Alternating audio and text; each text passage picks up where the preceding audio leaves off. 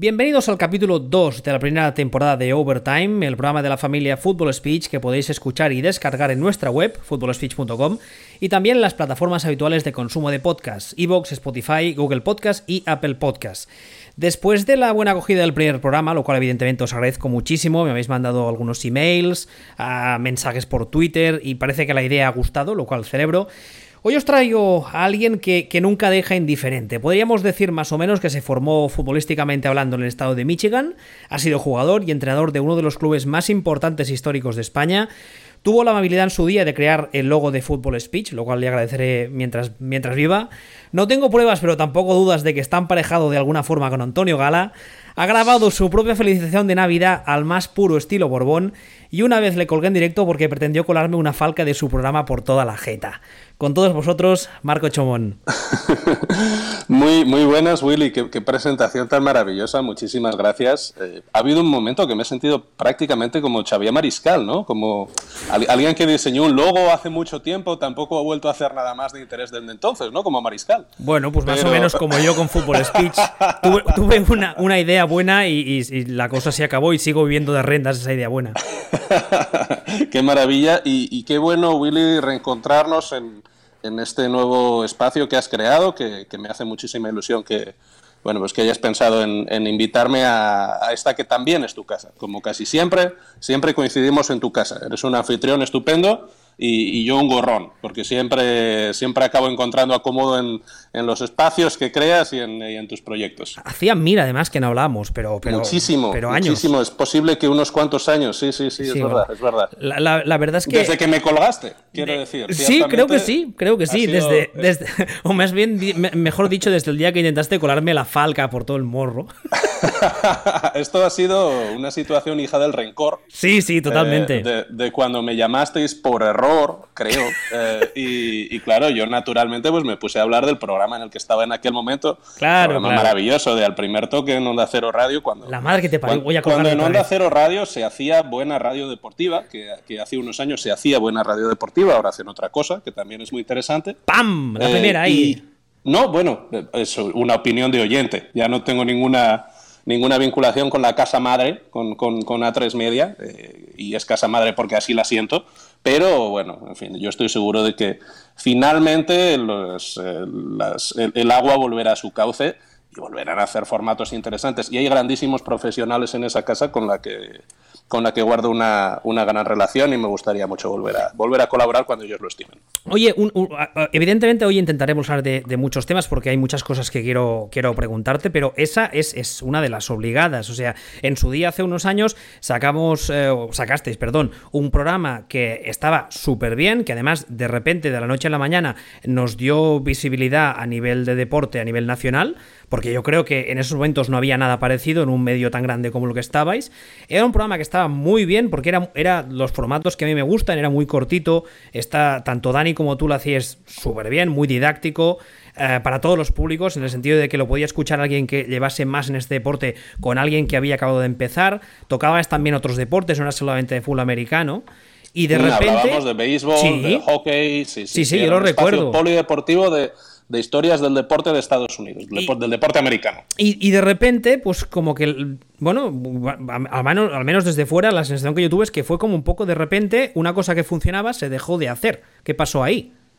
Bueno, lo, que pasó directamente fue que eh, Héctor Fernández, que es la persona a la que se le ocurrió el espacio, y que mm, pues primero entró en contacto conmigo y, posteriormente con, con, Dani para formar eh, Living in America, que era el nombre de la sección en Al Primer Toque, eh, dejó de presentar eh, el, Al Primer Toque, ¿no?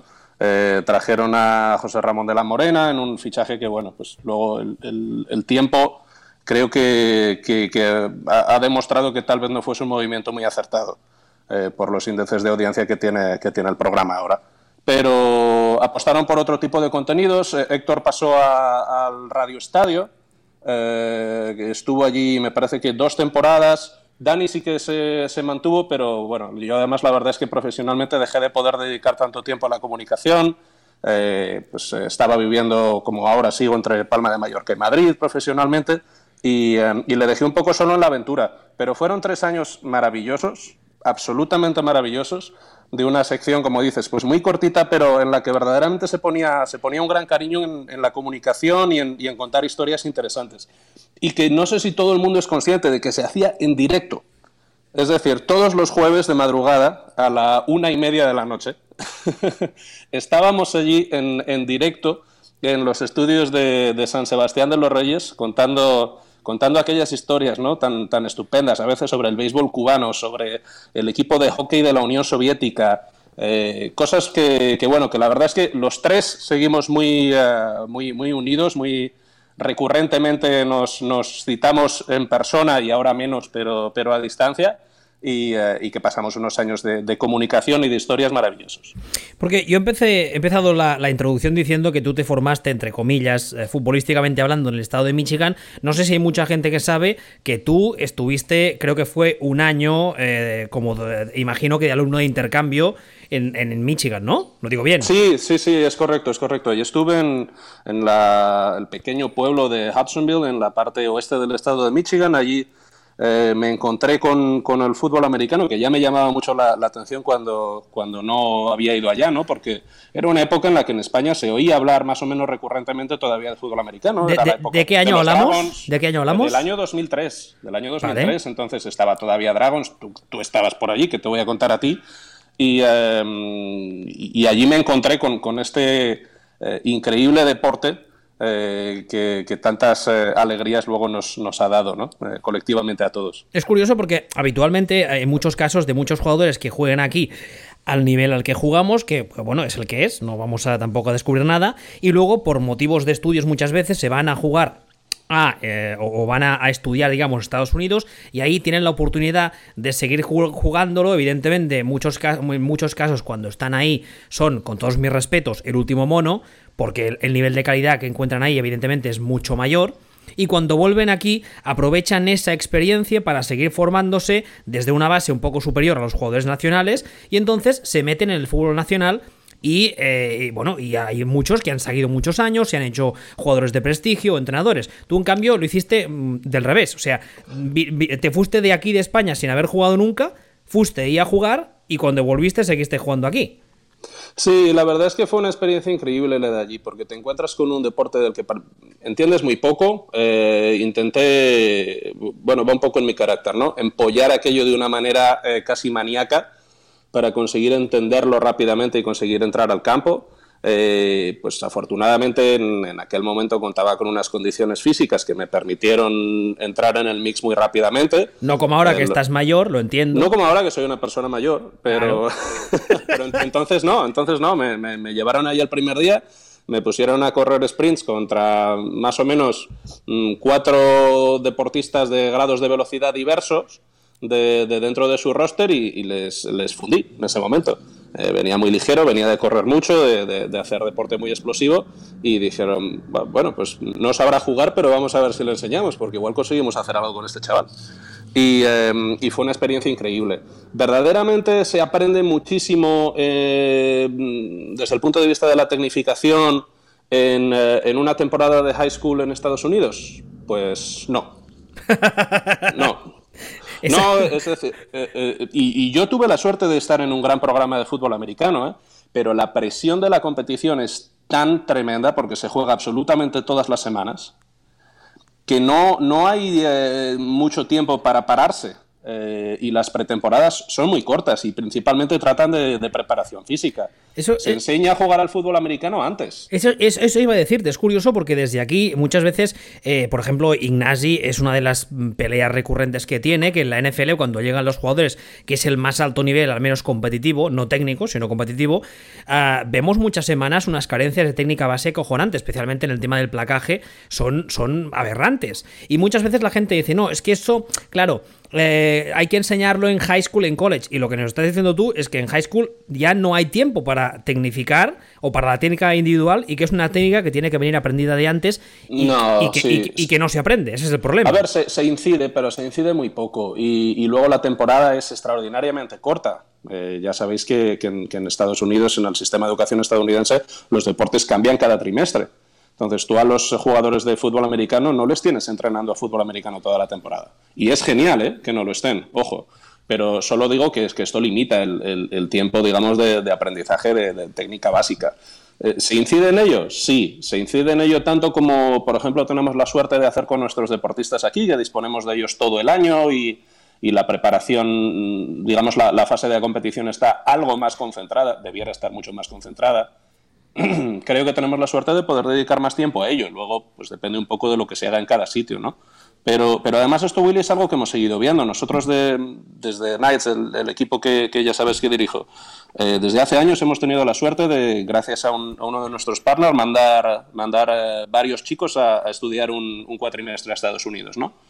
Eh, van, les mandamos allí, van el primer cuatrimestre, juegan la temporada de fútbol americano, estudian y, vuelven. Y nos, nos, lo dicen, dice, a ver, es una pasada desde el punto de vista vital, eh, juegas en unos estadios alucinantes, la gente va a verte, te hacen un montón de caso. ¿Me han enseñado muchísimo? La verdad es que no. Ah. Hoy, luego hablaremos de Night, porque también es una, es una cosa muy interesante que creo que nos cuentes con más detalle. Pero siguiendo un poco el hilo de lo que estábamos hablando ahora, cuando tú eh, vuelves aquí, has estado ahí una, una, temporada, un año, has estado viviendo ahí, no sé qué, y claro, vuelves aquí y entiendo que te ha picado ya el gusanillo. El otro día hablamos con Jordi en el primer programa que este deporte tiene una cosa muy buena y es que cuando lo conoces un poco a fondo, o lo odias o te obsesionas con él, no hay término medio. Entiendo que tú venías ya, entre comillas, en el buen sentido, obsesionado, y llegaste aquí, ¿y entonces qué? Bueno, yo he sido un liante con esto desde, desde la más tierna infancia. con, esto. Yo con esto, sí, y con qué no, ¿verdad? Eh, eh, yo me, volví eh, a, mi casa en Burgos Em, determinado a formar un equipo de fútbol americano según, según pusiese un pie en España. ¿Con cuántos años? con, con, 15 años. La madre que lo parió. Tenías que ser un niño coñazo, pero, pero repelente. Tremendo, no, no, yo era un niño absolutamente odioso. Eh, pero, pero con una determinación tremenda siempre a conseguir absolutamente todo lo que me proponía. Y eso, es algo que ha sido, que ha sido interesante, ¿no? Y bueno, pues naturalmente aquello se encontró con unos eh, obstáculos logísticos eh, terribles. Luego me trasladé a, Madrid, mi familia es de Burgos, yo vivía en Burgos en aquel momento y en Madrid naturalmente pues sí, sí, que, sí que pude empezar a, jugar en el fútbol americano nacional. ¿Te metiste ya, eh, tal y como llegas a Madrid, te metiste en Osos, entiendo? No, ¿qué va? Bueno, ¿Ah, no? no? no, no, Osos, Osos ha sido el equipo de mi vida al que quiero, quiero muchísimo y con el que jugué pues la mayor parte de mi carrera pero yo el primer año que estuve en Madrid yo jugué en Black Demons, jugué en Las Rozas. Y luego te pasaste al eterno rival. Sí, pero bueno, la verdad es que eh, escribí primero a Osos porque Osos era el único equipo que estaba jugando el fútbol 11 en aquel momento y que estaba en, la máxima división, pero es que de Osos no me respondió nadie. Y... es curioso porque, ¿sabes que yo el primer entreno que hice en mi vida fue con Buffals? Y eh, bueno, fui a entrenar y tal. Además, era por las noches entre semana muy tarde, al lado de la playa. Yo en ese momento tenía, no sé, 17 años, 18, no tenía tampoco transporte. Y para mí era muy complicado entre semana ir. Entonces eh, lo dejé un poco y había descrito también a Uroloki, que en un primer momento mm, tampoco me habían contestado sí, pero través... es, complicado, porque verdaderamente ahora me doy cuenta, los clubes reciben un montón de correo. A veces es fácil que se te pase uno. A ver, también es verdad que hablamos de la época que hablamos, sea, es como un poco lo decíamos el último día, hablamos, hablábamos de los albores de Internet, la gente quizá no estaba tan concienciada. Eh, no, eh, efectivamente. El tema del correo electrónico, sí. Bueno, en mi caso un, un poco antes, el correo electrónico todavía se veía como una cosa un poco extraña. Yo me acuerdo, por ejemplo, que el otro día mi madre me contaba que en el trabajo, cuando mandaba un correo, le llamaba al señor o señora al que le había mandado el correo para decirle que le tenía que llamar para decirle que le había mandado un correo electrónico. Magnífico, eso sí que es una acusa de recibo. Exactamente, o sea, entonces, pues eso, yo, yo eh, con Buffals no pude entrenar y entonces a través de la federación contacté otra vez con Uroloki contacté con eh, Marcos Girles y el resto, como se suele decir, es historia. Pero es curioso porque a mí me pasó lo mismo que a ti. Sí, no, es que es algo muy común.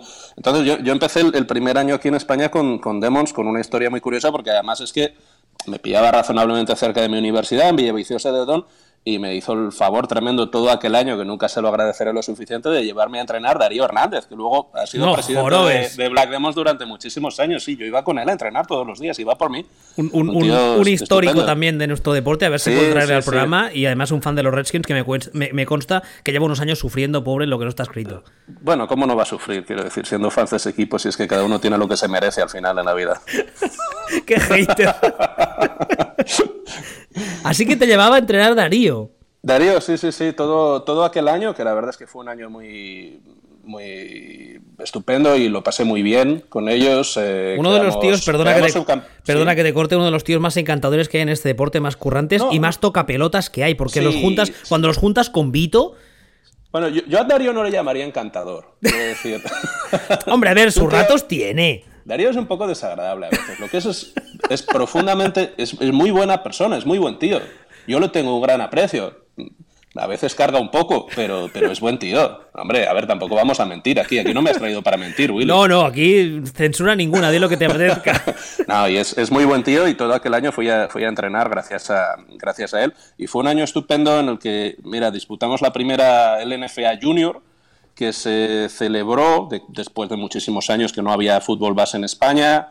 Eh, quedamos subcampeones nacionales, perdimos contra un equipo estupendo de rookies en la final que se organizó en Murcia eh, rookies en aquel momento estaba, fíjate, uh, Gancedo, Albert Gancedo de quarterback, eh, JC Bartra como, como receptor. Había había bastante pólvora en aquel campo. Además, es que, claro, hablamos también de una época en la que, eh, corrígeme si me equivoco, Black Demons ahora mismo tiene una estructura base muy fuerte y muy seria. pero, es un club espectacular. Pero en esos años, no sé si es porque estaban empezando a poner las bases de lo que son ahora o porque llevaban, venían de una época más convulsa o habían empezado hacía poco, no lo sé. Pero en esa época, digamos que eran un poco, con todo mi respeto lo que voy a decir ahora, el rival débil comparado con Osos en la ciudad de Madrid o el equipo débil. Ten, ten, en cuenta que Black Demon se fundó, si no me equivoco, y creo que no me equivoco, en el año 2000. Claro, por eso digo, o sea, habían acabado de empezar. Sí, sí, sí, sí, totalmente. Y, bueno, luego han hecho la trayectoria que han hecho, que es magnífica, pero desde luego en aquel momento eran el hermano pequeño del fútbol americano en, en Madrid. Y, tiene mucho mérito que partiendo desde esa posición hayan, hayan tenido luego la, trayectoria deportiva que han tenido. Y, eh, pero sí, en, aquel momento verdaderamente era un equipo algo más pequeño y que sin embargo en, categorías base en, aquellos años y ahora también desde luego eh, fue muy bien eh, y ya se hicieron con aquel, con aquel subcampeonato inicial ¿no? en, un, en, unos años en los que bueno, ganó Rookies aquel campeonato, luego ganó Murcia tres campeonatos nacionales seguidos en cinco años fueron años muy interesantes del fútbol americano junior y participaban muchos más equipos. La verdad es una, una lástima que ahora estemos un poco estancados en eso. Que por cierto, hay una. Hay una iba a decir algo y se me ha ido el santo cielo. ¿Sabes por qué se me ha ido el santo al cielo? Porque estaba pensando, eh, mientras hablas, en apuntar en el guion que tengo que traer a Darío y a Roberto Torrecillas, que es el fundador. Oh, sería estupendo, sí, de Rookies, claro. bueno, te contaría mucho más de, de, aquella época en la que consiguió juntar a, unos chicos con, muchísimo talento. En, el, en, el, campo. Es que con, Roberto yo he, compartido equipo, por así decirlo. A ver, yo cuando llegué a Oroloki yo jugué muy poco y además era un jugador lamentable, pero bueno, hemos compartido equipo. Y, Roberto en su día me contaba, porque además luego fuimos eh, rivales, digamos, en las ligas escolares de Dragons, y él me contaba que Rookies básicamente surgió un día porque llegó a Barberá, no sé si a un colegio, se encontró unos cuantos chavales que le dijeron que querían seguir haciendo cosas y él siguió un poco la corriente y de esos polvos estos lodos. Y me lo contaba tal cual. Y, Qué maravilla. Y, la verdad es que el, club que tienen a día de hoy es, brutal, la estructura que tienen. También es verdad que eso es un tema que también quería hablar contigo y, tú tienes también eh, más experiencia que yo y es que en las eh, ciudades pequeñas es más fácil conseguir cosas con este deporte, ¿o me equivoco? Ah, um, bueno, eh, en cierto modo, depende mucho del ecosistema deportivo que hay en la ciudad, Willy. Sí, hombre, claro. Si te, vas, por, poner un ejemplo que me pilla cercano, tú te vas a un Granullés que tiene una, una tradición histórica de balonmano, por ejemplo, y ahí sabes que lo que manda es el balonmano. Sí. Pero, por ejemplo, en Barberá del Vallés o en Las Rozas o en sitios así que no tienen un deporte institu, mierda, institu como coño se diga, Willy, como coño se diga, un deporte importante, joder. Exacto. Eh, digamos que tienes, tienes un poco más, un poco más de facilidad a la hora de, entrar. Claro, no es lo mismo intentar hacerte hueco deportivamente hablando en una Barcelona o en un Madrid, que tienes un montón de competencia. Sí, yo creo que verdaderamente las, las grandes capitales es muy, es muy complicado y, la gente que, intenta y que consigue llevar adelante un, proyecto en un deporte, pues... Eh, no tan, no tan mayoritario en, grandes ciudades, se enfrenta a unos problemas absolutamente tremendos. A mí a veces me llegan historias ¿no? de esto a través de, la Federación Madrileña y tal, y dices, pero madre mía, pero ¿cómo, puede eh, esa gente trabajar en la concejalía de deportes si, si no les gusta el deporte? Lo odian profundamente. ponen todas las, las trabas posibles, imaginables y por haber. Eh, a, un, a, un, club en Madrid, da igual quién, quiero decirlo, lo importante es la anécdota. Les dijeron que no podían entrenar en un campo de césped artificial porque no estaba homologado para el fútbol americano. ¿Homologado por quién? En fin, te, te, encuentras unas cosas verdaderamente curiosas, pero bueno, así es el deporte en nuestro país. Entonces, después de Black Demons te fuiste a Osos, que es donde sí, estuviste sí, sí. 12 años. Un montón de años, Philly, sí. Uh, ¿13? 12, 13 años. Sí, ¿no? Por ahí. Sí, sí, sí, me retiré en 2007 y, y sí, 13 años en Osos. Sí, me fui allí porque yo quería jugar fútbol 11, eh, entendía que que tenía una buena oportunidad para, para, jugar con el, con el primer equipo ya en mi último año de elegibilidad junior, como finalmente así fue. Ah, sí, perdona, perdona que te corte, eso voy a decir. Hace muchos años y hasta hace nada, en el resto de España, fuera de Cataluña, la liga cadete no existía. No, no había, no, no, no. O sea, claro, todos los, no. los, cadetes, la gente que tenía pues 14, 15, 16, incluso algunos si quería más joven, tenía que jugar contra juniors. Sí, es correcto. Lo uh -huh. cual, evidentemente, mm, provoca dos cosas. Primero, o bien pierdes a mucha gente por el camino, lo cual es una lástima, o los que se quedan los fogueas. Porque no es Sí, lo mismo que, cojas un chaval. espartana, claro, tío, sí. no es lo mismo un chaval de 14 años que se lo metas a pegarse con uno de 17 que uno que está acostumbrado a jugar con otros de 15, No, 16. no, No, es lo mismo ni por asomo. No es lo mismo. A mí me parece más razonable el modelo que tenemos ahora. ¿eh? Eh, es decir, está bien la, la competitividad, pero tiene que ser dentro de unos parámetros de edad más o menos eh, escuetos. No, aquello que pasaba antes de, de tener seis años de elegibilidad dentro de la misma categoría junior, uf, eh, generaba simplemente pues, eh, pues eso, que perdías muchos jugadores de primer año porque no era muy complicado encontrarse en el hueco para, para jugar porque no estaban físicamente tan maduros como los chicos más mayores. Hombre, y te, Y- y te y es que- encontrabas casos de chavales que no tenían todavía pelos en según qué partes del cuerpo que se tenían que pegar contra tíos que igual le tenían carne de conducir. Efectivamente, porque algunos clubes igual pues tenían menos jugadores y tenían que sacar al campo lo que tenían y aquello era, bueno, terrorífico en, al- en algunos sí. casos. Sí, sí, sí. Entonces te fuiste ya a Osos y ahí eh, ya llegaste directamente para jugar en el senior. Bueno, eh, te- me quedaba un año de elegibilidad junior, entrenaba con, con la escuela y, y también entrenaba y me convocaron en, en varios partidos con el, con el primer equipo en un, en un momento de esos además extraordinario. Estaba Peter Jordanov en un muy buen momento de forma física, Daniel Vilches era un señor joven que atrapaba balones. Era un señor Eh, joven. No como ahora. Y, eh, no, la- tu- tuve la, la suerte de, de rodearme de, de muy, muy buenos jugadores en mi posición, de los que aprendí muchísimo. eh, y y en los- entre los que además tuve la, la razonable suerte y el, y el razonable valor de hacerme un hueco muy rápidamente. Empecé a jugar muy, muy, muy rápido con el primer equipo de Osos y, y no, no me apeé de allí ya hasta, ya hasta mucho después. Y ha sido un club en el que, que verdaderamente yo lo he disfrutado muchísimo este deporte, he aprendido muchísimo eh, de- del, del deporte y de lo que te enseña el deporte sobre tu vida y sobre quién eres.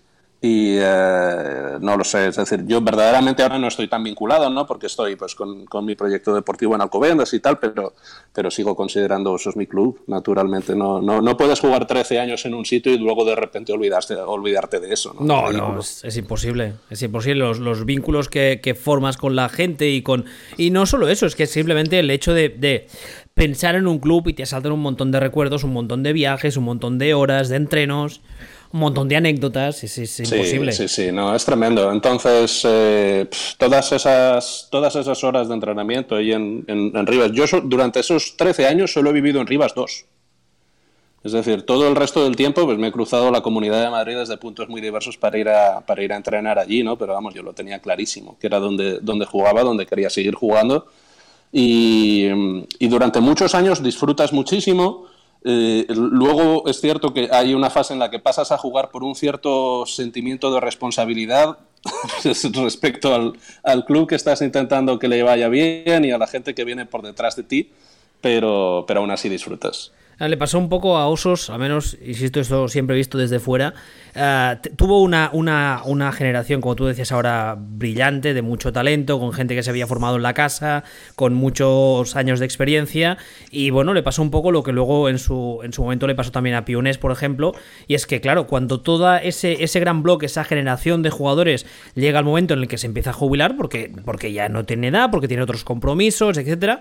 eh, hay muchos clubes que viven en una especie de de, crisis, algunos más corta, otros más larga, pero claro, ese relevo mm, es, inevitable. Llega algún día que hay que hacerlo y no hay, yo no conozco ningún club que tenga la suerte de hacer una planificación deportiva tan bien hecha que cuando se le releva un gran bloque de jugadores eh, no lo note porque tiene ya otro bloque esperando detrás. Eso creo que es imposible. No, y es, es, si no es imposible, es complicadísimo. Tienes toda la razón, Willy. Yo fui el primer jugador que subió de las categorías base de osos. En, bueno, y ya te he contado de qué manera, que yo acababa de entrar por la puerta en, en muchísimos años. Y en aquellos, en aquellos momentos no, la escuela de osos no producía suficientes jugadores eh, para, para tapar todas las vías de agua que se abrían cada año.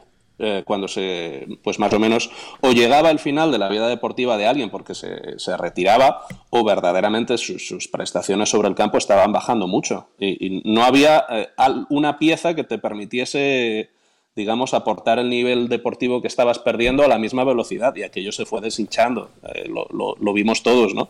Luego, pues se cogió cierta velocidad cuando las incorporaciones llegaron, eh, se, fichó en algunos momentos con bastante acierto en, Osos, llegaron, llegaron refuerzos muy importantes y pudimos competir de nuevo por títulos, que era para lo que nosotros jugábamos siempre. Hombre, eh, vamos, yo no, no, yo no conozco ningún jugador, ya no te diré de este deporte, de cualquier deporte que no compita para ganar. Bueno, ya, pero todos sabemos que cuando empieza la temporada no todos tenemos las mismas opciones. Evidentemente, pero una cosa no, una cosa no quita la otra. En, Tú en septiembre, cuando aparecías por Rivas, eh, llevabas grabado eh, en, la retina que tú ibas a ganar la Copa de España y que tú ibas a competir por la Liga. Y se entraba así al campo. Y, aquello, no sé si ahora es así, no sé si, con, con, el paso de los años y con, a pesar de tener muy buenos momentos de rendimiento deportivo, pues no, no, se ha conseguido volver a ese nivel, eh, tal vez se haya perdido, pero verdaderamente la mentalidad era esa. Ah. Y, no había más. Y, además es que nadie lo ponía en duda porque los resultados lo, lo respaldaban. Y se iba lo que se iba, y era mm, business. Eh, y eh, estoy seguro de que si cualquier jugador aficionado que haya vivido esa época no le extrañará mucho lo que, lo que estoy contando. Bueno, un poco mantelada do your job, como dice el amigo Belichick, ¿no? Sí, sí, sí, en cierto, en cierto modo sí. Salvando las distancias, claro. Sí, a ver, naturalmente. A ver, ahora Osos también tiene una mucha mejor estructura deportiva de la que tenía en aquel momento, eh, a pesar de que eh, digamos, el éxito relativo que obtenía contra, contra otros equipos, pues en, esa época fuese mejor. Estaba mucho menos organizado, todos nos hemos desarrollado mucho. Oye, una, pregunta que creo que si voy invitando a más gente de fútbol nacional, que espero que sí, creo que la voy a hacer de forma recurrente. Eh, Tú antes has sacado la palabra fichajes, y sí que es verdad, para la gente que no siga el fútbol nacional tiene que saber que habitualmente, habitualmente, el modelo es que los grandes clubes o los que compiten por todo tienen una buena cantera o una buena base nacional y entonces usan los fichajes un poco como guinda del pastel. Al menos casi siempre ha sido así, ¿vale? Em, ¿Tú realmente consideras que esos fichajes aporten lo que aporten más de lo que valen? Mm, a ver, es que verdaderamente los fichajes valen muy poco.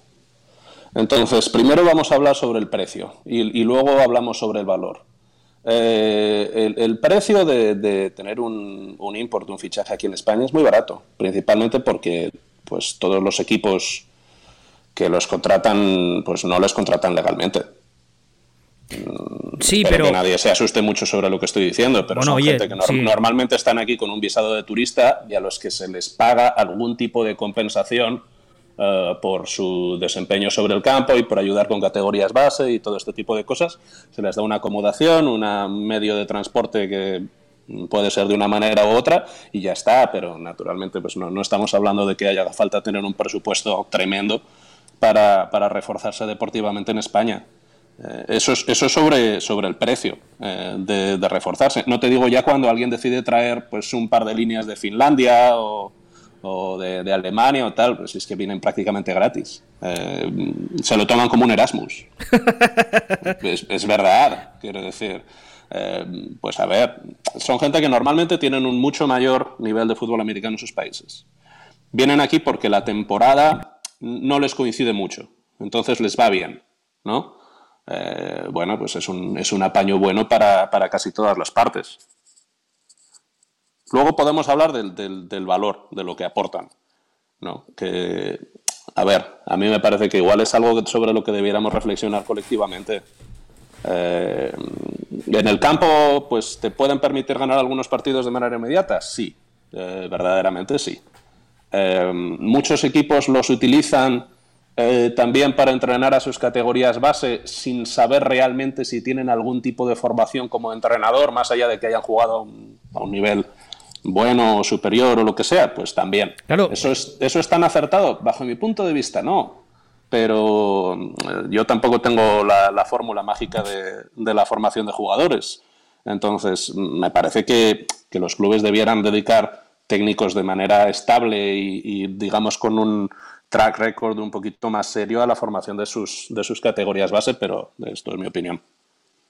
Claro, aquí por ejemplo yo lo he visto, uh, he visto muchos años que cuando el club X traía un jugador, muchas veces, o bueno, hablando directamente, el club donde yo estaba, eh, traía un jugador y ese jugador ese año Ah, pues eh, resultaba que era bueno con los chavales, tenía buena mano, etcétera, etcétera, y entonces lo usabas, lo que tú decías antes, lo usabas como, eh, no diremos entrenador de categorías inferiores, pero sí que te aportaba mucho porque les podía, te podía ayudar a formarles y evidentemente tenía más experiencia que los entrenadores que tú tenías.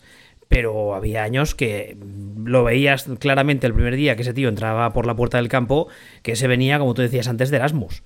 Sí, sí, sí, pero eh, verdaderamente, a ver, también pues es que depende mucho de a quién traigas, ¿no? Y yo creo que los equipos también han, pasado a hacer un, mejor trabajo de recruiting también con eso, ¿no? No solo ven ya el, vídeo que les mande tal jugador, sino que lo entrevistan, se reúnen con él, bueno, pues eh, se aseguran de que no estén trayendo un desgraciado o, alguien a quien esté buscando el FBI internacionalmente, como ha pasado, ¿no? Pero eh, no daremos el nombre del club, tampoco no es necesario. Era, era, la, era la Interpol, ¿eh? que es peor. Era la Interpol. Era la Interpol, sí, sí, sí. esa, anécdota para, para, otro día, si invito a alguien del club eh, en cuestión y quiera contarla. De, ese pues club, sí, del que sea. Sí. luego, eh, tú estuviste también entrenando en las categorías inferiores de Osos, porque tú y yo nos hemos enfrentado, perdón, enfrentado como entrenadores en la banda. Es verdad, sí, sí, y muchos años eh, ayudando en la escuela. Yo creo que estuve dos años después de subir al, al primer equipo de Osos en los que no entrené.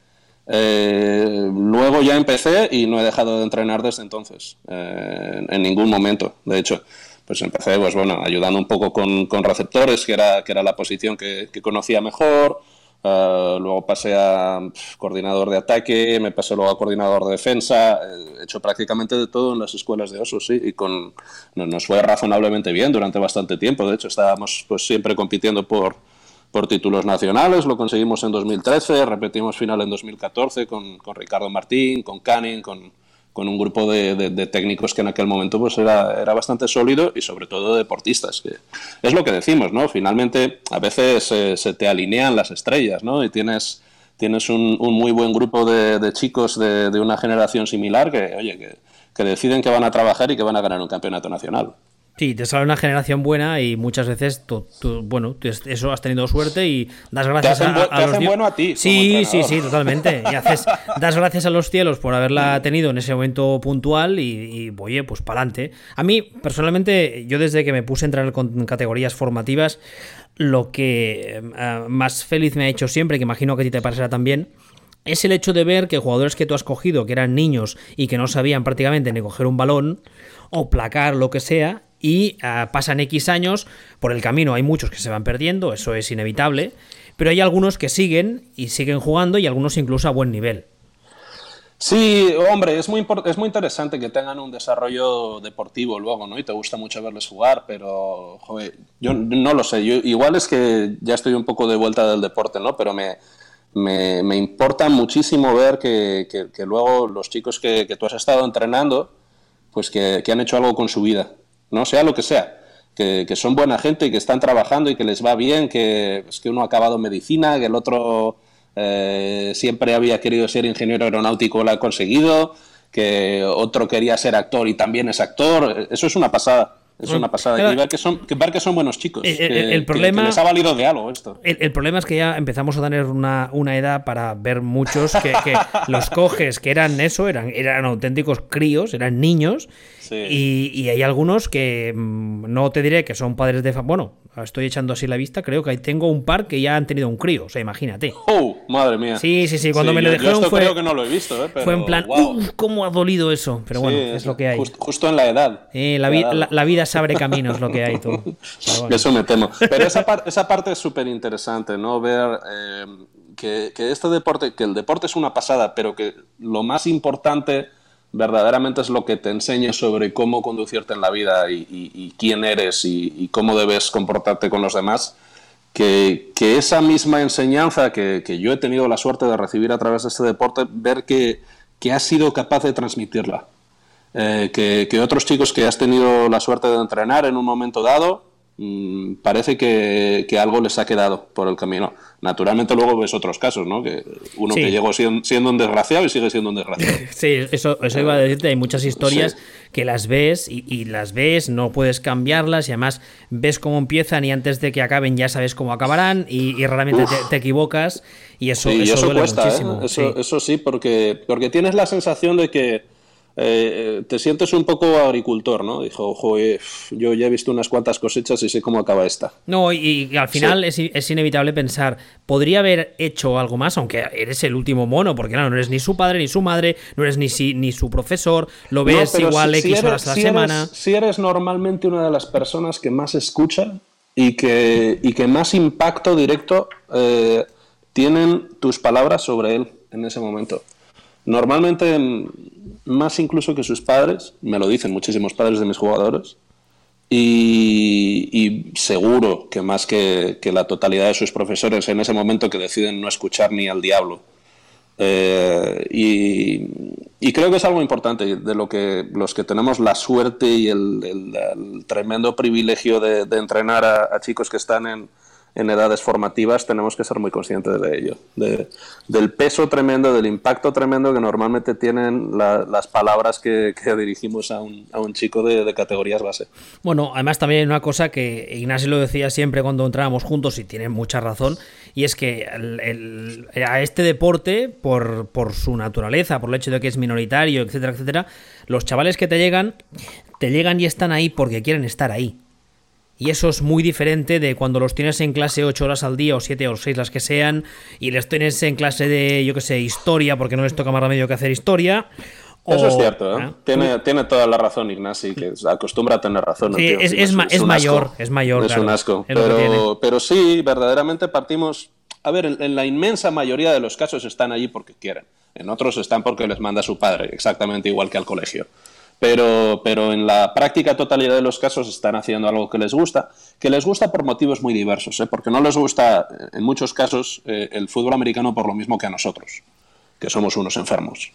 A ellos les gusta porque están con sus amigos, porque pueden hacer algo físico, porque pueden pegar a otro niño sin consecuencias, porque creen que van a ligar más, por, por una serie de cosas. ¿no? Y, y, es muy bueno entender esto, ¿no? porque te, te evita eh, darte muchos cabezazos contra la pared, ¿no? Sobre, sobre temas que para ti son muy claros y muy importantes y muy diáfanos y que, para los jugadores no lo son tanto y a veces esto dificulta un poco tu comunicación con ellos.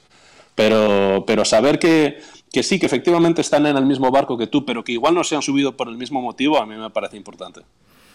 Oye, y luego, ¿cómo narices se te ocurre la idea de liarte la manta a la cabeza y montar un proyecto como el de Knights que mm, empezó casi casi desde cero? Sí que es verdad que es un, es un equipo que, que tú lo has contado muchas veces y lo habéis compartido en las redes sociales, tenía una historia detrás, pero es un, es un equipo que llega a un punto en el que, entre comillas, o eso me pareció entender, muere y tú lo has hecho, o, tú y tu equipo, vosotros lo habéis hecho renacer. A ver, cuéntanos de qué va eso. Sí, bueno, verdaderamente fue un proceso casi de, refundación, ¿no? Que, yo creo que empezamos en el año 2013, eh, sí, creo que sí. Y es que ya ha pasado un montón de tiempo, parece mentira. Pero bueno, pues eh, vino a raíz de un, de un artículo que, que, publiqué en aquel momento en NFL Hispano, que era eh, Las décadas olvidadas, ¿no? Eh, con, toda aquella historia maravillosa del fútbol americano en España desde 1960 hasta 1992, ¿no? ligado a, los institutos de las, bases en las que, había presencia de, las Fuerzas Armadas de Estados Unidos. Y claro, de repente pues veo que, que, uno de esos equipos estuvo en Alcobendas, que era donde yo vivía en aquel momento, y dije, joder, la verdad es que esto sería increíble. ¿eh?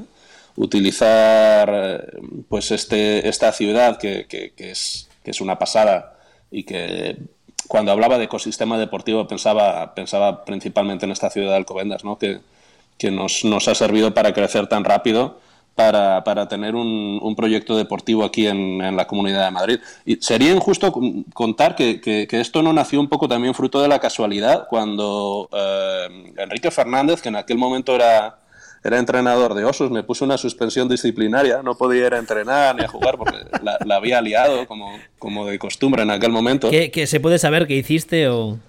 Uh... ¿Tan sí, grave sí. fue? No, no, no, a ver, fue una, fue una chiquillada, fue una chiquillada absoluta. Estaba tuiteando durante un partido. Ay, Dios mío. Estaba, estaba, tuiteando. Twitter no me ha traído más que disgustos a mí. ¿Qué me vas a, no ¿qué me vas a contar? No, es cierto del todo. También me ha traído algunas cosas muy, muy satisfactorias, ¿no? Pero me ha traído muchos disgustos. Eh, en aquel momento me pareció muy interesante tuitear desde la banda. Eh, durante un partido contra Valencia Firebats, eh, una serie de, de improperios contra el quarterback de Osos en aquel momento. O sea, o sea, o sea, para, para, para, para, para, para. Me estás diciendo que en medio de un partido te, puste, te pusiste a tuitear a ataques barra insultos a tu propio quarterback. No, hombre, no. Quiero decir, no era una cosa muy encarnizada, pero sí le, un poco como haciendo ver que me estaba cansando de tener la mano levantada eh, dura, durante cada jugada de pase. Ay, señor. Eh, Ay. En aquel momento me pareció una buena idea. Ahora lo hace un jugador mío. Y lo matas. No, no, pero lo, lo, lo escabecho. Es decir, lo, lo, que hizo Quique Fernández en aquel momento conmigo fue magnánimo. Eh, ¿Cómo nos cambia la vida? A mí, a mí me lo. O sea, yo, yo que ya sabes que a los receptores Diva no los tolero, a mí, a mí, me lo hace, vamos, y lo, y lo mando a jugar con los, con los cornerbacks mmm, sin edie, o sea. Sí, es cierto. Bueno, entonces Quique Fernández me mandó a casa en aquel momento, ¿no? Que, al rincón de pensar un rato. Y hice lo que se hace en aquel momento. Dije, joder, pues si no puedo ir a entrenar, a entrenar ahora, ¿qué coño hago con mi vida? No es lunes, no puedo ir arriba porque estoy suspendido de entrenamientos, tal. Y se me, en una búsqueda de Google puse fútbol americano Alcobendas. A ver si hay alguien jugando aquí y no me he dado cuenta. La madre que lo parió. y me mm, hice varias búsquedas y me encontré con, con una foto en blanco y negro eh, de un equipo de fútbol americano que ponía eh, The Royal Oaks uh, 1972, el Encinar de los Reyes, la moraleja. Y, y, claro, en ese momento te estalla la cabeza, ¿eh? Hombre, te diré. Porque, claro, con, con la historiografía esta de. Eh, ¿Cómo era? Ventura, Genchi y eh, este hombre de la Arena Football League, eh, Moliner que se juntaron en un, en un, bar en Badalona e inventaron el fútbol americano en España, eh, pues no, no, cuadraba mucho, ¿no? Aquella foto. Estaba un poco, eran como un, como un opart, un, un objeto fuera de época. Eh, ahí encontré la historia, posteriormente redacté el artículo, aquel que, que publiqué eh, con, con, Daniel Castañón en, en, NFL Hispano, y a raíz de aquello nos decidimos a, a emprender la aventura de refundar eh, aquel, aquel equipo. Madre mía, o sea, o sea casi, casi por, por bueno... Por casualidad Sí, sí, sí, sí. A por, ver, en, por, en mi por caso... Por serendipia y por, y, por, y por ese carácter del que te hablaba antes, Willy, que es que yo toda mi vida he sido un liante. Por culero, sí, lo sé sí, ya. Sí, ya. sí, me, me, consta, totalmente. me consta. Me con, más que nada me consta porque ya sé de qué va eso. Um, o sea, a, a ver, en mi casa siempre decimos que las cosas pasan por algo y cuando tienen que pasar. Y la verdad es que, o sea, a partir, o sea, es que la historia es, es, es, es, brutal. A partir de una sanción que te pusieron con razón por ser un cafre, y con Pero perdón. Con razón total, sí, sí. A partir de ahí descubres de casualidad una foto de, has dicho, principios de los 70, ¿no? Sí, sí, sí, de principios de los 70, en blanco y negro. O sea, en, casi de 40 el, años atrás. Correcto. En el Encinar de los Reyes, que era una parte eh, que se llamaba Royal Oaks en aquel momento, residencial que habían alquilado al Departamento de Defensa de Estados Unidos, que está en Alcobendas, ese terreno, para construir las casitas estas yankees típicas, ¿no? Con su trocito de césped enfrente y blancas y con el porche y tal, pues normalmente para familias de oficiales y suboficiales que, vivían en, esa parte residencial del norte de Madrid donde nosotros estamos ahora. Y entonces tú encuentras esta foto y, eh, eh, ¿qué pasa? O sea, ¿qué, ¿cuál es tu siguiente paso? Yo entiendo, evidentemente, que en ese momento te debe quedar la cara como diciendo, hostia, ¿qué acabo de ver? Sí, sí, sí, no, verdaderamente. Pues eso, cuando, encuentras algo que, digamos, que destruye todo lo que tú creías sobre un determinado tema antes, dices, pero Dios, ¿pero qué es esto? Y pues empecé a buscar, di muy rápidamente con, un grupo de, de, alumni, de, antiguos alumnos de, del Madrid High School, que estaba en la base, bueno, primero estuvo cerca de, digamos, Plaza Castilla, en Madrid, el norte de la capital, luego trasladaron el, el instituto dentro de la base militar de Torrejón, de, la que ahora es base del Ejército del Aire y di muy rápidamente con, con, ellos porque tenían una serie de grupos muy activos en Facebook, son todos unos, unos yayos eh, maravillosos que, que, suben sus fotos aquí de Madrid de los años 70, 60, acuérdate de cuando íbamos al cine y a la bolera, pues son, son gente muy nostálgica, ¿no? Y, me puse en contacto con ellos, eh, me pasaron un montón de información eh, y rescaté mucha de los, de los anuarios que tenían digitalizados. Perdona, esta, esta gente de la que hablamos eh, son, entiendo, americanos criados en España. Eh, bueno, no necesariamente criados en España porque eran familias con mucha movilidad, igual habían nacido en otra Bueno, pero me, refiero que en un momento determinado. años en España, sí, sí efectivamente. Y algunos también pues son, son hijos de matrimonios mixtos, ¿no? De que venía su padre estadounidense y conoció una española aquí, preciosa y tal, y tenían un niño, un, un, niño en común que, que luego jugaba al fútbol americano, ¿no? Pero, pero sí, nos pusimos en contacto con, con ellos, eh, fueron absolutamente encantadores, nos dieron muchísima información, nos dijeron que para adelante con, con, el, con el proyecto para, para, que se volviese a jugar al fútbol americano eh, con los colores y, el emblema de los Knights en nuestra zona. Y, y emprendimos aquella aventura, ¿no? que ya nos ha, nos ha traído siete años a esta parte.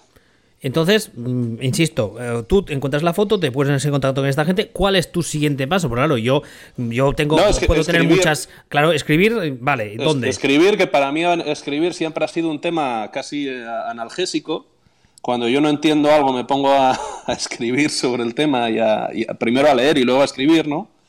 Eh, y, recopilo toda esa, toda esa información, intento trazar, digamos, la, toda la historia de los de los campeonatos nacionales de aquel momento, ¿no? Si había ganado el equipo de Zaragoza, el de Rota, el de Sevilla, el de, Torrejón, el de Royal Oaks. Y, consigo básicamente trazar toda la historia desde 1960 hasta 1992, eh, documentarla con un montón de, testimonios, de fotos, de, guías deportivas de aquel momento, de resultados, y escribo aquel artículo que, que cuando se lo conté a Dani, a Dani Castañón de, de NFL Hispano, pues también alucinó ¿no? con lo que le estaba contando. Y dice, esto va a ser un bombazo absoluto. Y, tuvo mucho éxito, verdaderamente, el, artículo. Se, felicitó mucho la gente de aquel, de aquel hallazgo. Mucho más, curiosamente, eh, digamos, los aficionados al fútbol americano en general que la gente del fútbol americano nacional, ¿no? Eh, fue, fue un, hallazgo muy, muy chulo, ¿no? De que había habido fútbol americano en España mucho antes de lo que creíamos. Pero siete años después, esto a mucha gente del fútbol americano en España le sigue sorprendiendo, ¿no? Cuando les contamos, no, no, si nuestro equipo lleva en Alcobendas desde 1972. Dice, no, no, hombre, no, pero ¿cómo, ¿cómo va a ser eso, no? Si esto empezó con Drax en, en Badalona. Bueno, en fin, así son las cosas. y entonces, eh, cuando tú decides empezar, digamos, el proyecto, tienes claro, eh, ahora mismo tenéis junior y senior, ¿lo digo bien? Uh, no, tenemos ahora de todos. somos, eh, el año pasado estuvimos como en 185 licencias, una cosa así. Madre mía. Eh, sí, mm, cuatro categorías de, de flag, cadetes, junior, senior, sí, sí, no es se está yendo un poco de madre esto, está mal que lo diga yo, ¿eh? pero... Y entonces empezaste con, imagino, de entrada con las categorías inferiores, con una categoría concreta. Sí, sí, con, con, juniors, porque era más o menos lo que, lo que pescamos en aquel momento. Convocamos unos tryouts, eh, haciendo un uso de un marketing tremendo Parecía que íbamos a liarla del. Me, me acuerdo, me acuerdo. Me acuerdo, incluso me acuerdo de que creo que os, pedí una gorra o algo y me dijisteis que no, panda tacaños. ¿Ah, sí? Sí, creo que sí, creo que sí. Miserables, que es la gente de Sí, de verdad. Eh, convocamos unos tryouts en, en un parque de, de, La Moraleja, aquí de, de, Alcobendas, es el parque de la calle Azalea, donde a veces todavía seguimos yendo a entrenar, un poco recordando aquel, aquel momento, ¿no? y, aparecieron, pues no sé, 25 niños, una cosa así. Eh, y en ese momento dije, bueno, pues si tengo 25 solo me queda conseguir un estadio y conseguir cascos y corazas a todos estos chiquillos y ponerlos a competir. me hace gracia porque lo dices como si fuera algo fácil y escuchado así parece fácil, pero cualquiera que haya estado metido en el fútbol americano en España sabe que eso de fácil no tiene mucho, pero bueno. No, no fue muy fácil, ¿no? Quiero decir, yo siempre he dicho que si yo tuviese que volver a hacer otra vez aquello, seguramente no me saliese. Eh, porque me parece que tuvo mucho de la audacia que te da el, no haber intentado algo antes y no saber lo difícil que es, ¿no? Entonces, bueno, pues nada, me presenté ahí en Concejalía de Deportes, les expuse todo aquello que, aquel descubrimiento que habíamos hecho y el proyecto deportivo que estábamos montando y tal, y a la semana de haber dejado, estuvimos dos semanas en el parque y a la semana estábamos entrenando en el, en el estadio José Caballero, donde estábamos ahora. Y bueno, pues eh, invertimos con bastante fuerza en aquel momento para, para, equiparnos, pero, pero nada, desde entonces la verdad es que el club solo ha, solo ha crecido. Hemos tenido la suerte de formar a muchísimos chicos, de, de entrar en contacto con familias maravillosas que, que, que, nos, han, nos han acompañado ¿no? con sus hijos y que, y que se han involucrado muchísimo. Y, y, luego simplemente pues eh, le han ido saliendo patas al bicho, ¿no? Eh, le salió la pata del senior, le ha salido la pata del flag y, seguimos intentando, intentando avanzar con él. Y ahora le caéis mal a todo el mundo porque sois un club pijo, ¿a que sí? Somos, somos un club pijo, Jun. La verdad es que no, no me consta esto. ¿Tú crees que somos un club pijo? Un poquito sí, ¿no? Visto así como desde fuera. Yo creo que más que nada la, la, gente lo que se envidia es la, es la estructura que me hace mucha gracia porque eh, lo he visto otras veces y la estructura al fin y al cabo no deja de ser trabajo. Evidentemente es lo que tú decías antes, hay que a veces hay que tener un poco de suerte, pero el, yo te diría que el 90% es curro y el 10% restante es la suerte. Sí, bueno, a ver, ha, habido muchísimo trabajo, joder, quiero decir, ¿cómo, cómo no voy a decir que, que nos hemos dejado las manos con el proyecto? Pues claro, pero resulta que yo tuve la suerte de rodearme muy bien desde el primer momento, de otros técnicos deportivos excelentes, eh, es que directamente me traje Ignacio Pliego, cuando llevábamos eh, dos meses entrenando. Eh, y, ha estado aquí desde entonces y Nacho es que no quiere ir a ningún otro sitio porque, bueno, pues entiende que aquí, que aquí puede trabajar, que está cómodo, que, que, su trabajo tiene sentido y ahora mismo pues es el entrenador principal de nuestro equipo senior, sigue como coordinador ofensivo en, en las categorías base y hemos, tenido hemos tenido muchos y muy buenos técnicos y hemos tenido la suerte de formar a otros muchos buenos técnicos. Qué grande, qué grande. Sí, sí, sí. Si, eso es ser pijo, pues no, no sé muy bien qué decirte, Willy. A ver, pijo... bueno, bueno vamos, vamos, a dejarlo. Un, un, poquito, solamente un poquito. No, no. lo que sí que hacemos, por ejemplo, es invertir muchísimo, muchísimo en las, en las categorías de deporte base. Yo siempre, siempre les digo a toda la gente que nos pregunta, es que vosotros tenéis mucho dinero. Y digo, nosotros lo único que no tenemos es dinero, porque nos lo gastamos todo. Todo en, invertir en, nuestras categorías y en nuestros deportistas. Es decir, este es verdad. Eh, Perla, para gastar dinero primero hay que tenerlo, ¿eh? Ya, naturalmente, pero, tenemos ingresos propios. Eh, finalmente, cuando tienes una estructura de club, pues tienes que intentar monetizarla, eh, que, no se te, que no se te rompa tu propia base. Y con eso pues tienes que, tienes que seguir invirtiendo para crecer. Mira, nosotros, eh, a raíz de todo este tema del, del, COVID, que quiero hablar muy poco del tema porque me aburre profundamente, no, hemos, no, no, hemos podido entrenar en un, en un gimnasio, ¿no? Por el tema de, espacios cerrados, pues somos un grupo de deportistas muy grande, naturalmente es muy complejo, ¿no? Entonces, en, en junio decidimos que nos íbamos a comprar un gimnasio. La madre que os parió. Claro, hemos comprado pues, eh, un rack para poder hacer sentadillas, bancos, barras, discos, tal, para todo para poder entrenar al aire libre. Ah, o sea, habéis comprado material, no habéis comprado un sitio. No, no, un gimnasio, no. Hemos, hemos, comprado todo lo necesario para que todos nuestros deportistas puedan, puedan hacer entrenamiento de fuerza. Y ahora tenemos a todos los juniors, los cadetes, haciendo pesas todos los días que aparecen por el campo. Eso, nos, ha costado un dinero? Pues sí, nos ha costado una pasta absolutamente gansa. Pero, pero claro, resulta que teníamos un equipo que generaba suficientes ingresos como para poder comprarlo y, que estamos determinados a gastárnoslo en ellos, no en, no sé, no, en otras cosas que también entiendo que son muy interesantes y eh, no sé, pues es decir, lo que hablábamos antes de los impos, ¿no? Podríamos traer cinco este año con esa inversión, pero es que me parece que tiene menos retorno. Entonces, pero, es, un tema de, es un tema de modelo. Pero, mm, perdón por preguntar, eh, o sea, por, meter el dedo en la llaga, pero vuestros jugadores, por ejemplo, pagan ficha por jugar. Sí, natural, naturalmente, todos. Entonces ahí puedo entender que se generen ingresos. Todos, no, claro. No voy, a, no voy a entrar a preguntar la cantidad porque eso sería feo, pero ahí entiendo que se generen ingresos. Sí, sí, sí, pero vamos a ver, pues eh, también es cierto que ayudamos a chicos que quieren jugar con nosotros y que sus familias igual no están en un momento eh, en el que puedan asumirlo. A muchísimos. Bueno, y eso muchos clubes. Como todos los clubes exacto, deportivos y, de España. como, debe ser, ¿eh? Sí, sí, sí, naturalmente. Vamos a ver, es que esto no es una SL. Eh, lo hemos hecho para, para ayudar a chicos. en unos momentos en los que igual eh, te puedes desviar un poco en tu vida sobre qué es lo positivo y sobre a quién le tienes que hacer caso. Y, creo que el deporte es un, muy buen punto de apoyo en esos momentos y, verdaderamente lo hemos hecho por eso. Entonces no tendría ningún sentido eh, plantear esto desde unos criterios de rentabilidad o de... Eh, que es que además yo no entiendo porque yo no estudié ADE, no, no tuve esa suerte de, de, estudiar en sitios que, que, el, que el nombre son siglas. Entonces. lo, eh, dice el pavo que, que ha estudiado arquitectura, no te jodas. que a ver, arquitectura tampoco sería una carrera ahí para morirse de hambre, ¿eh? Pero, no es una carrera para hacer dinero. No, no, hombre, no. Hay otras que sí, hay otras que sí, pues la gente que hace un MBA, un. Ya, ya. Eh, eh, estas cosas de, las empresas y tal, que, que me parecen súper respetables. Pero nosotros tenemos muy claro para lo que estamos para lo que tenemos cierto sentido y para lo que dedicamos un montón de horas de esfuerzo, de presencia y de, y de dejarse un poco los sesos en esto. Y es, pues eso, eh, simplemente porque, porque creemos que es algo positivo para un montón de, chicos y chicas jóvenes. Y, y, es para lo que estamos.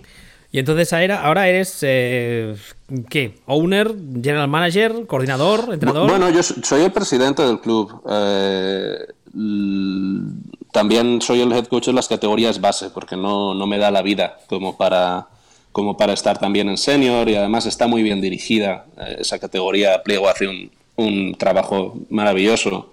Desde hace un par de años también está con nosotros eh, Faust, eh, Faust López, que estuvo anteriormente también en Black sí, Demos. Hombre, tanto. Le, le, convencí para que se viniese aquí y también está ayudándonos con el senior no, no necesitan que yo esté por allí metiendo el morro, eh, ni mucho menos. Eh, y, a mí lo que me interesa realmente son las categorías base. Eh, apoyo muchísimo a, nuestra categoría de seniors. Tenemos muchísimos que están implicados hasta las últimas consecuencias con el proyecto deportivo. pero sinceramente a mí lo que me gusta es entrenar, entrenar a, juniors, a cadetes, a, categorías de, flag más jóvenes. los seniors pues no, no me plantean los mismos retos como, como entrenador que, los chicos más pequeños. Bueno, también tengo que decirte que yo cuando empecé a entrenar hace muchos, muchos años, eh, empecé en Uroloki a, ayudando con los receptores, como empezaste tú. Y, fue un momento, llevaba muy poquito y me, directamente me, planteé a la directiva y les dije, oye, mira, yo, eh, si queréis, os ayudo con las categorías formativas, lo que queráis pero yo seniors no quiero trabajar con seniors porque son peores que los niños. Es que son mucho peores, sí, tienes razón, Willy. Y luego te encuentras gente maravillosa en seniors, súper, súper dedicada, pero sinceramente... Sí, pero ¿cuántos, eh, ¿cuántos de esos por, cuántos niños mayores? Tú y, yo y todos los que nos dedicamos a las categorías base, a ser entrenadores en España, además de eso, naturalmente tenemos un trabajo. Y, y, una familia y tal. Y nosotros estamos robando tiempo a ese trabajo a veces y a esa familia siempre para estar allí. Entonces, sinceramente, yo no, no, no me deja el genio entrenar a, un tío que pues, llega tarde porque ¿para qué va a correr al principio? Y va a uno o dos de cada tres entrenamientos, porque yo, yo da la casualidad de que sí estoy. Y si él no está, yo me cabreo.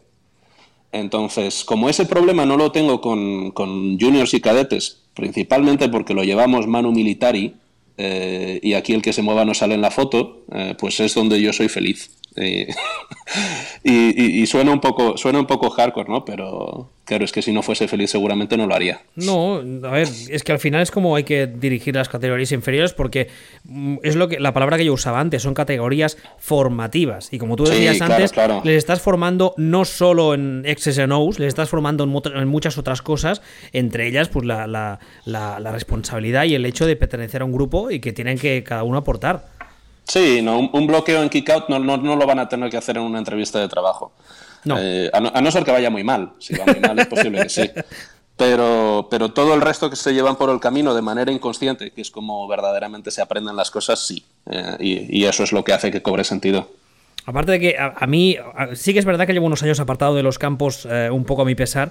Pero, Muy mal, Willy. Joder, te he dicho 20 veces que te vengas a vivir a Madrid y que entrenes con nosotros. ojalá, ojalá. Vamos a decir las cosas públicamente, tío. Ya, Tú contando que, que, si yo intento meter faldas publicitarias y, y, yo intentando traerte aquí desde hace años. La madre que lo parió. Ojalá, ojalá. Porque eh, además estoy, estoy convencido de que, de que en vuestro proyecto trabajaría muy a gusto porque lo, lo poco que veo desde fuera me parece que es súper serio y, y súper eh, super sano, por así decirlo. Pero es un poco lo que te decía ahora, con muchos seniors, a mí me ha pasado mucho, muchos años, incluso estando en PTJ en la selección española, con seniors, que en teoría es el, entre comillas, el más alto nivel en este país, y les corriges cosas, y no te diré que te dicen que no, porque están donde están, pero, pero casi. Sí, la actitud no es la misma, tienes razón, Pero casi. Mira, una, de las cosas con las que me di especialmente de cabezazos contra la pared eh, fue con, al principio de, empezar con, el tema de Knights, fue con que esperaba que todo el mundo estuviese igual de implicado que yo. Ah, amigo, eso me suena.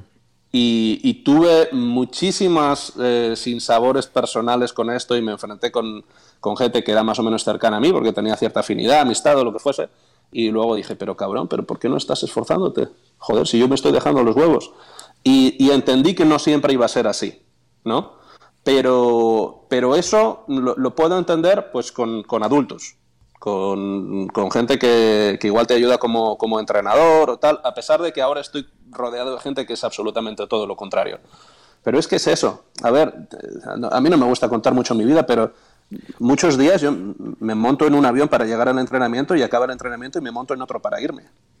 Sí, porque entonces no sé, se puede contar a lo que te dedicas o podemos decir que, eres trabajo, trabajo, en navegación aérea, sí, soy controlador y, vivo mucha parte del año en Palma de Mallorca. Claro, entonces es que eh, eh, ahí está la, gracia del tema, el hecho de que, de que haces más kilómetros, vamos, y todo muchas veces por, por bueno, por amor al deporte. Ah, sí, bueno, eso naturalmente, quiero decir, a ver, yo tengo un trabajo razonable y no, esto lo hago porque quiero, eh, como todos los demás, por otra parte. Y tanto. Entonces, eh, es, ese tipo de, esfuerzo logístico, ¿no? De dedicar tiempo y de meterte kilómetros y todo eso, solo, solo lo puedes sobrellevar durante, durante un periodo de tiempo un poco más largo eh, si, si el deportista con el que estás trabajando está en las mismas condiciones que tú. Es decir, si él, claro, pues también le hubiese gustado quedarse en casa y no estar calándose a dos grados, pero da la casualidad de que está ahí. Entonces eso es lo que hace que cobre sentido y es lo que hace que siete años después pues sigas dedicando las horas que dedicas. Si, si no, a mí me resultaría muy complicado. Si no te, te, quemas y lo dejas. Sí, sí, sí, sí, sí, totalmente. Y lo hemos visto mucho. Es decir, hay, hay entrenadores absolutamente tremendos a este, en este deporte en España pues contra los que nos hemos enfrentado todos, ¿no? Que, por lo que sea, pues no, eh, no han visto suficientes motivos como para seguir entrenando y ahora están en otra cosa. Y es una lástima. Sí, totalmente. Totalmente. Entonces, ahora mm, que eres presidente, ¿cuál es tu objetivo? ¿El siguiente objetivo es, jefe de la eh, Federación Española o cómo va? No, no, no, joder, vaya, eh, vaya, vaya escenario que me pones. Eh, no, no tengo tiempo para tanto, verdaderamente. Yo no, aspiro a, nada más en el deporte que hacer lo que hago ahora, eh, realmente, que es a mi club le vaya lo mejor posible, ayudar a todo el mundo que me lo pida. Eh, desde hace unos años, por ejemplo, estoy coordinando la formación de entrenadores en Madrid, que ya hemos tenido dos, promociones de gente que, que, que, ha hecho los cursos homologados con el título oficial de técnico deportivo y tal. Y, afortunadamente ha salido muy bien, es algo que vamos a seguir haciendo y, colaborar, como te digo, pues con, con, todo lo que suponga nuestro deporte, ¿no? Pero yo tengo que seguir dedicándome a Knights porque es lo que quiero hacer. Entonces, cualquier cosa que, que implique que yo pues, ya, ya, no pueda prestar tanta atención o, o tenga que, que dedicarme ecuánimemente a, a, a, otros equipos o lo que sea, pues no, no, lo voy a hacer porque esto es mi casa. Quiero decir, para eso la, he hecho en parte yo y la, la, hemos hecho entre todos con toda la gente que, que nos ha acompañado casi desde el minuto cero. Ahora que decías eso de la tecnificación, por ejemplo, a mí hay una cosa que llevo años entre ceja y ceja, lo que pasa que todavía no he podido por falta de recursos, falta de tiempo, una mezcla de ambas. Y a cualquiera que me ha preguntado, se lo he contado, o sea, no es un secreto. A mí me gustaría, por ejemplo, poder coger, alquilar un campo durante unas horas eh, un sábado y unas horas un domingo y hacer un campus de tecnificación solo para quarterbacks, que es de lo poco que yo sé. Algo así, pero claro, eh, volvemos un poco a lo de antes. Y te vuelvo a preguntar un poco lo mismo, pero mm, en las ciudades pequeñas que hay cierta facilidad, también la hay a la hora de encontrar campo. Porque claro, sí, encontrar un campo en Barcelona a día de hoy es imposibilísimo. O sea, es... Pero sí, Willy, esto se puede hacer en contacto con otros clubes a los que le digas, mira, pues vas a, vas a tenerlo en tus instalaciones. Y todos somos muy zorros y muy cucos. y mira, vas a poder ver a al resto de jugadores de esta generación, junior o lo que sea, que igual a alguno le puedes echar un ojo y, igual la temporada siguiente se viene a jugar contigo. También tengo que decirte, tengo que decirte que en su día ya medio contacté con un club y le vendí mi idea y me pusieron más pegas que ayudas, ¿eh? No voy a decir el club, evidentemente, pero. Va, pero es que tú también eres una persona bastante peculiar, entonces no me. Sí, soy odioso, lo sé. Caigo mal a todo el mundo, pero bueno, lo llevo, lo llevo ya con, orgullo, es lo que hay. Sí, sí, sí, pero no, ahora en serio. Eh, pues no lo sé, poca visión por su, por su parte, me parece, pero. A ver, es que además no, es, no es algo ni siquiera que, digamos, que tenga que, que ser, mira, organizado por el club tal te puede gustar más o menos, pero mira, estás eh, colaborando con una persona que va a dar un clinical, que se va a apuntar gente o no, según su, su propio nivel de, de, atractivo para los deportistas, ¿no?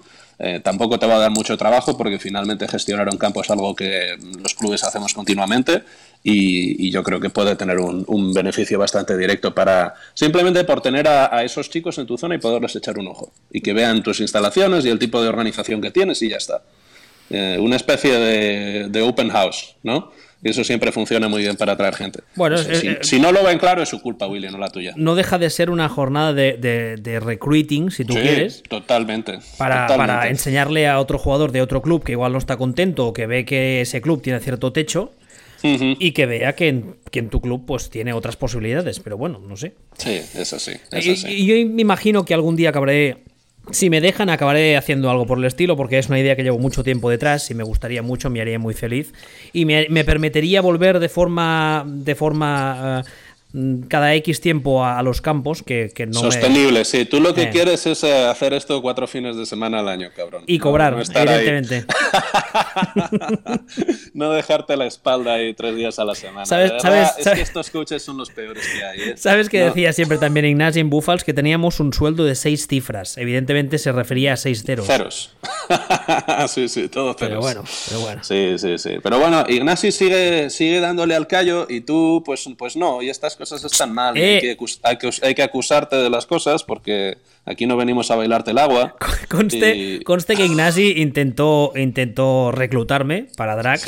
lo que pasa que por situación y por horarios de entreno y ah, También, ¿quién, quién, va a querer ir a Drax? A ver, si es que eso también es comprensible. por cierto, se ha jubilado, lo sabes, ¿no? ¿Ignasi? Ah, no, pero ¿se ha jubilado de profesionalmente o como coach? No, no, no, como coach, ya es oficial, ha dejado. Vamos, ah, a mí me, me dijo que era oficial, espero no estar metiendo la gamba. No sabía nada. Bueno, quiero decir, lo, de Drax naturalmente es una broma. Tengo muchísimo contacto con mucha gente de Drax y tengo. Pero creo que puedo decir que tengo bastante buenos amigos allí.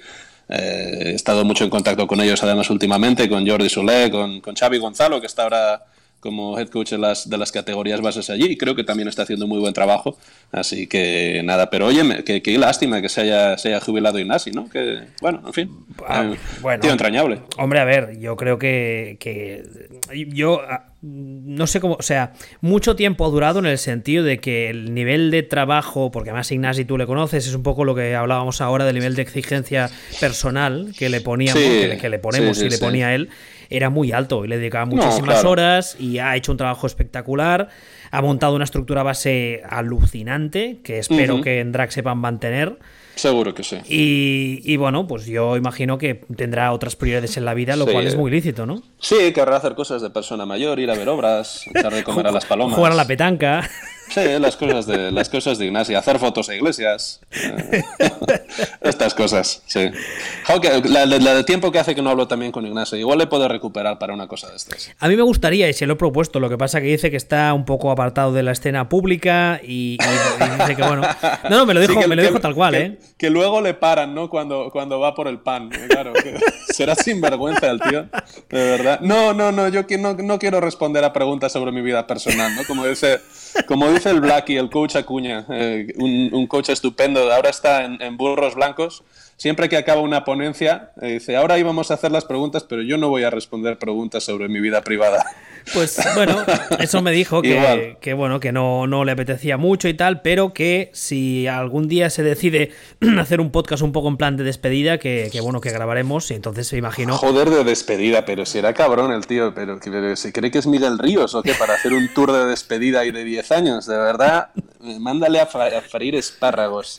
Le diré que se, que, se escuche este podcast y, y, y que actúe en consecuencia. Pero no, la Sí, verdad, la verdad sí. es que, me- a ver, yo eh, cuando monté este proyecto, que además ah, tengo varios más en mente, lo que pasa que lo que decimos siempre, la falta de medios, de tiempo no me permiten, eh, yo una de las primeras cosas que intenté fue montar un podcast de foro más o menos recurrente con Ignasi. Y, Ah, y él, él sabe que tiene mm, todos mis medios a su disposición. Lo que pasa que, bueno, en ese momento está con Drax todavía y ahora que se, Ya, ya, ya. que sea medio jubilado, pues igual es que le que, se, que se tome una pausa, ¿no? Que yo creo que él volver- él volverá. Es un poco como, como Bobby Bowden, ¿no? Yo hasta los 80 a Ignasi, dentro, ¿cuándo cumple 80 de Ignasi? Dentro de tres años, ¿no? Eh, creo, que, años. cre- creo que le queda alguno más, pero bueno. yo le veo entrenando aún. No sé, ya veremos. Hombre, yo, yo creo que debería, porque ahora que no nos escucha, a nivel eh, formativo, para mí es de los mejores Es un que hay en gran este coach, país. es un gran coach. Yo además no, no, naturalmente no he jugado nunca para él, pero sí tuve la oportunidad de, de verle durante concentraciones del Team Spain y es uno de los tíos que verdaderamente dedica tiempo a ver vídeo, que entiende lo que ve eh, y que lo, que lo sabe transmitir muy bien a los jugadores y, y esas tres cosas es muy, no, no son cosas demasiado comunes en realidad entre los coaches. Entonces, a mí me parece que, que, bueno, que, que es, un, es un fichajazo. Si alguien verdaderamente le convence para, para salir del porche de su casa, eh, aparcar la escopeta un momento y bajarse de la mecedora, yo creo que, que le irá bien. Bueno, oye, eh, no sé si quieres contarme algo más que me haya olvidado de preguntarte o... No, así, así en frío no, Willy, hombre, pero esto no se hace así. Esto, tú eres el entrevistador, macho. No- no- te voy a proponer yo un tema. Vamos a hablar ahora de... No, no, no, esto no, Willy. Yo, ya de sa- verdad. o sea, yo desde, desde que empecé a grabar no, no he llevado nunca guion y no voy a Sí. cambiar ahora. ¿Para qué? No, porque además me da mucha rabia eso de, de- de cambiar de tema y desbarrar y de repente empezar a hablar de cocina. Y hay un montón de mierdas de, de, podcasts ahora que se dedican a hacer eso y me da una rabia absoluta. Es decir, yo si, si escucho, qué sé yo, si, si un día entrevistan a, a Teo Polanco, me importa un carajo cómo Teo Polanco haga la lasaña.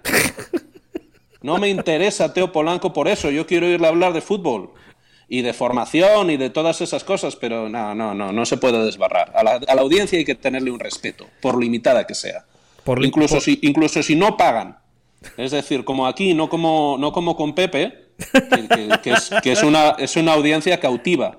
Es decir, a Pepe la, la- a Pepe la gente le escucha porque ya ha pagado. Y les, y les sabe mal no oírlo. Oye, a- aclara, aclara que lo dices en broma porque si no me vas a buscar a mí un follón y ya sabes cómo No. son los haters. No, bueno, yo tengo cierta teoría ¿eh? sobre el tema de los podcasts de pago, que, que la gente los oye porque ya ha pagado. Eh, bueno, pues entonces voy a tener que empezar a cobrar o algo. No, no, no, déjate, déjate. No, a ver, que está muy bien, ¿eh? que, que la gente que produce contenido de calidad, pues es, es una pasada que, que pueda obtener algún tipo de ingreso simplemente para, eh, para hacer mejor contenido, ¿no? Y para, para asumir los gastos que supone, que todo supone gastos en la vida. Bueno, pues nada, dicho eso, muchas gracias por tu tiempo y nada, espero que en Royal Knights, eh, lo digo bien, ¿no? Royal Oak Knights, ¿es el nombre completo? Es, correcto. Vale, espero que las cosas sigan yendo bien y si yo qué sé, si algún día la vida me lleva a Madrid ya te mandaré el currículum o algo para ver si me quieres en, en tu staff. Tú, mm, según llegues a Madrid, coges directamente un taxi y te plantas aquí. Ni currículos ni hostias. Eh, que, que es que además en Madrid somos todos muy listos, ¿sabes? Que es que hay muchos equipos, que, que la gente está muy, está muy ojo avisor. Lo que pasa que ya, sabe, ya sabes que yo la carrera no sé ni cómo se escribe, ¿eh? te aviso. Ay, joder, eso es horroroso, porque fíjate, eh, Pliego, que, es nuestro coordinador de y que ha sido quarterback y que es un tío que sabe mucho sobre juego de pase, yo siempre le provoco diciendo que mi jugada favorita de pase es, speed option. La madre que te pare. Es, es mi jugada favorita de pase. Es la, jugada reina del, juego de pase. No debiera faltar en ningún playbook de pase una speed option. Eh, y, es la única en realidad en la que creo. Eh, todo el resto pues es mucho mejor correr con el balón y, mucho más vistoso y, mucho más formativo para los chicos. Sí, sí, sí, bueno, como decía, nos hemos quedado sin tiempo. Esto, ¿eh? Vaya traco al final del programa. Bueno, pues nada, lo dicho, muchas gracias por tu tiempo. Espero que vayan todos, todos tus proyectos bien. Y si algún día quieres volver, ya lo sabes. Me pegas un toque y grabamos. Y cuentas lo que, lo cómo haces la lasaña o lo que te apetezca me cuelo en otro día, que me llames por error, me cuelgas y hacemos otro día, otro día medias. Muchísimas gracias de verdad, Willy, por, por eh, pensar en mí, por invitarme a, estar en, este espacio y, de verdad que mucha suerte. Sé que poca gente te va a decir que no a, venir, porque, veremos. porque es, hay cierto marchamo ¿no? de, calidad y de persistencia en el tiempo. Sí, persistencia sobre todo, soy muy pesado, eso es, cierto. Pues nada, muy bien. Lo dicho, muchas, gracias. Willy. Que vaya bien. Cuídate mucho.